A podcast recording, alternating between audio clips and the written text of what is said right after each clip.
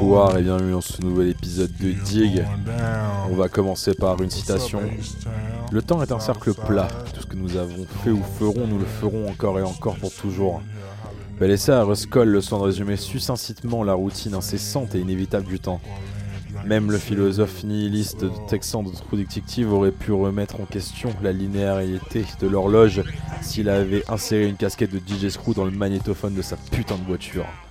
Les règles du temps sont peut-être incontournables, mais cela ne signifie pas que nous ne pouvons pas plier notre cerveau pour les manipuler. Essentiellement, nous pouvons bousiller le temps, déformant ce qui me semble être des lignes droites inflexibles en quelque chose de méconnaissable.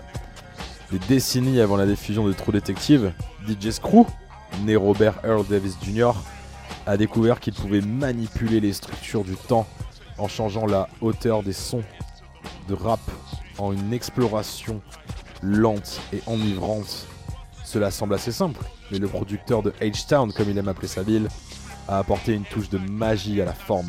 En ajoutant des scratchs, des montages numériques et des voix décélérées, il a été le pionnier d'un hip-hop boueux et mono pour éveiller les sens. Genre qui deviendra connu sous le nom de Chopped and Crude, inscrivant le nom de l'innovateur dans la mythologie rap avant sa mort prématurée en 2000 à l'âge de 29 ans. Il est impossible de résumer l'influence de Screw de manière satisfaisante. Disons simplement qu'il a contribué à poser pour toujours les piliers fondamentaux de la musique hip-hop sudiste, tout comme ses comparses UGK, Outkast ou encore 3-6 Mafia. Screw a commencé à expérimenter des coupes ralenties vers le début des années 90.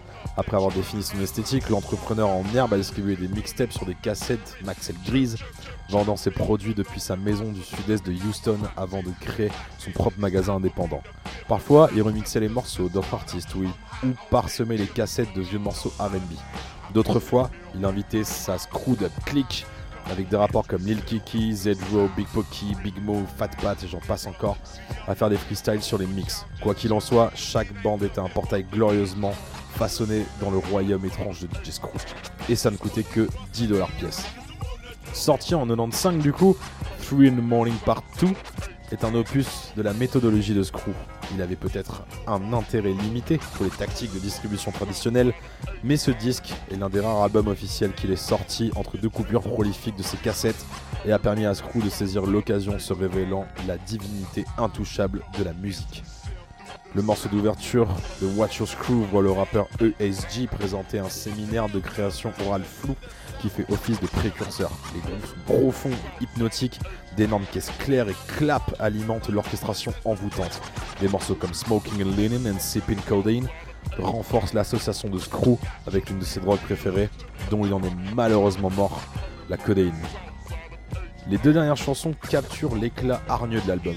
Pimp the Pen voit Lil Kiki faire du freestyle sur l'écriture sudiste de UGK Pocket Full of Stones, construisant un monde de arnaqueurs Player Max Cadillac.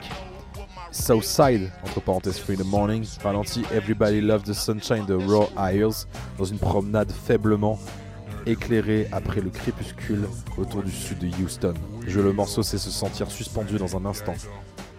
Le temps est peut-être un cercle plat, mais Screw a exploité cette sensation merveilleuse et brutale de 3 heures du matin en boucle. C'est lui qui a percé le secret de la manipulation de la chronologie, dont l'heure est arrivée bien trop tôt. C'est un chef-d'œuvre, un 10 sur 10. C'est un album en plus qui est mixé comme un vrai mix car il est DJ, donc les transitions sont parfaites. Et c'est un genre qui m'a complètement matrixé. Je l'ai découvert avec euh, A$AP Rocky quand il a sorti sa première mixtape où le Screwed Up était présent. Moi qui croyais que c'était un truc nouveau et je remercie mon pote Serge qui m'a fait comprendre que ça frérot ça existe depuis des années et c'est juste qu'ils sont complètement influencés. Il y a des gens qui disent que c'est pour c'est juste ralenti. Mais c'est un genre qui a influencé beaucoup de vos rappeurs.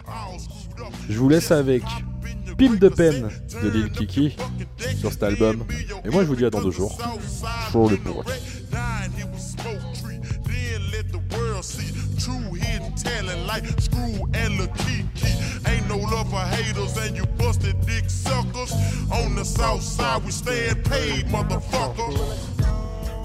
Saying?